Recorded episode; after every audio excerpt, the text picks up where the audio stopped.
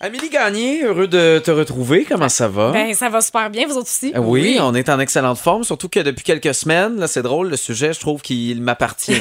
bon, pas tant que ça, là, mais euh, mon propriétaire, moi, je vis dans un appart, il est arrivé avec un galon de peinture, puis m'a dit, OK, Marc-Antoine, euh, ça va être à toi de peinturer. Moi, j'avais jamais peinturé de ma vie. Mais moi, je savais pas qu'il y avait des types de peinture qu'il fallait choisir selon le plafond, le mur, les finitions. T'es là pour nous éclairer aujourd'hui. Exactement. Pour faire une histoire courte, là, ce qu'on retrouve en grande surface, il y a trois principaux types de peinture. Ouais.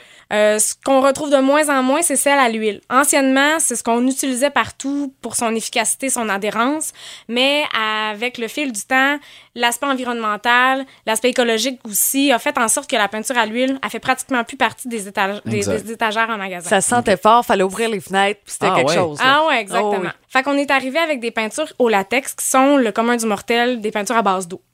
On les retrouve dans tous les fabricants, toutes les quincailleries en vendent, euh, les grandes, grandes marques se sont basées là-dessus pour justement proposer différentes gammes, parce qu'il y a toutes sortes de gammes à différents prix aussi, euh, qui va varier à fait- en fonction de l'adhérence, en fonction, en fait, de l'efficacité de couvrage. Puis là, tu parlais de trois euh, différents euh, types de peinture. Il y a la peinture acrylique aussi. Là. Oui, l'acrylique, en fait, on l'utilise souvent plus dehors parce qu'elle a une belle flexibilité pour répondre à tout ce qui est changement de température, euh, Ok. répondre aux conditions climatiques.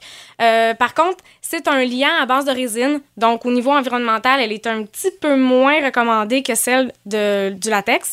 Maintenant, éclaire-nous, hein, parce que là, il y a du lustré, du semi-lustré, du mat, euh, platine, velours, satin, on sait jamais quoi La finition, choisir. La finition, ouais. c'est pas évident. Exactement. Puis chaque fabricant va avoir son petit, euh, car- sa petite caractéristique proprement dite. Donc, c'est pour ça qu'on tantôt, on va retrouver du coquille d'œuf dans un fabricant, alors qu'on va retrouver plutôt un côté velours dans un autre. Donc, c'est vraiment de s'informer auprès de vos conseillers. Les principaux qu'on retrouve, très, très simple, un fini lustré ou un brillant.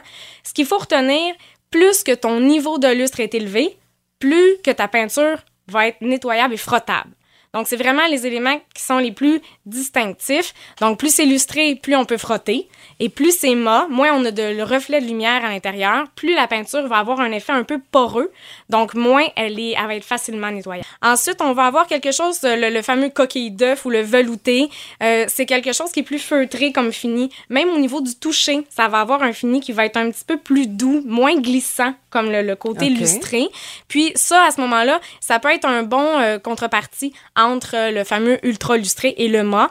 Euh, coquille d'œuf, je vous dirais que c'est quelque chose qu'on utilise peu importe la pièce de la maison, là, à part euh, la salle de bain, bien entendu, ou la cuisine. OK. Donc, salle de bain, cuisine, on irait avec quoi? On va avec une finition qui est salle de bain, cuisine et salle de bain. OK. C'est quelque chose, en fait, qui, qui, qui est un composé différent, justement pour être en mesure de pouvoir le frotter.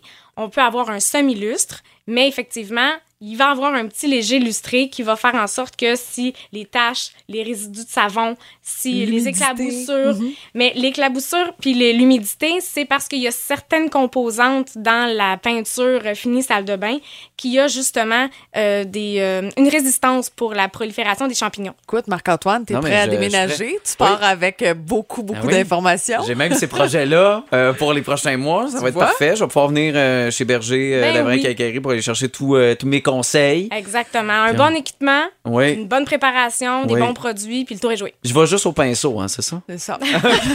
Si t'as tout le week-end pour faire ta pièce, Ouais, vas-y, ça. fais ça. Ne dépasse pas. Amélie Gagné de chez Berger, la vraie quincaillerie. Merci beaucoup.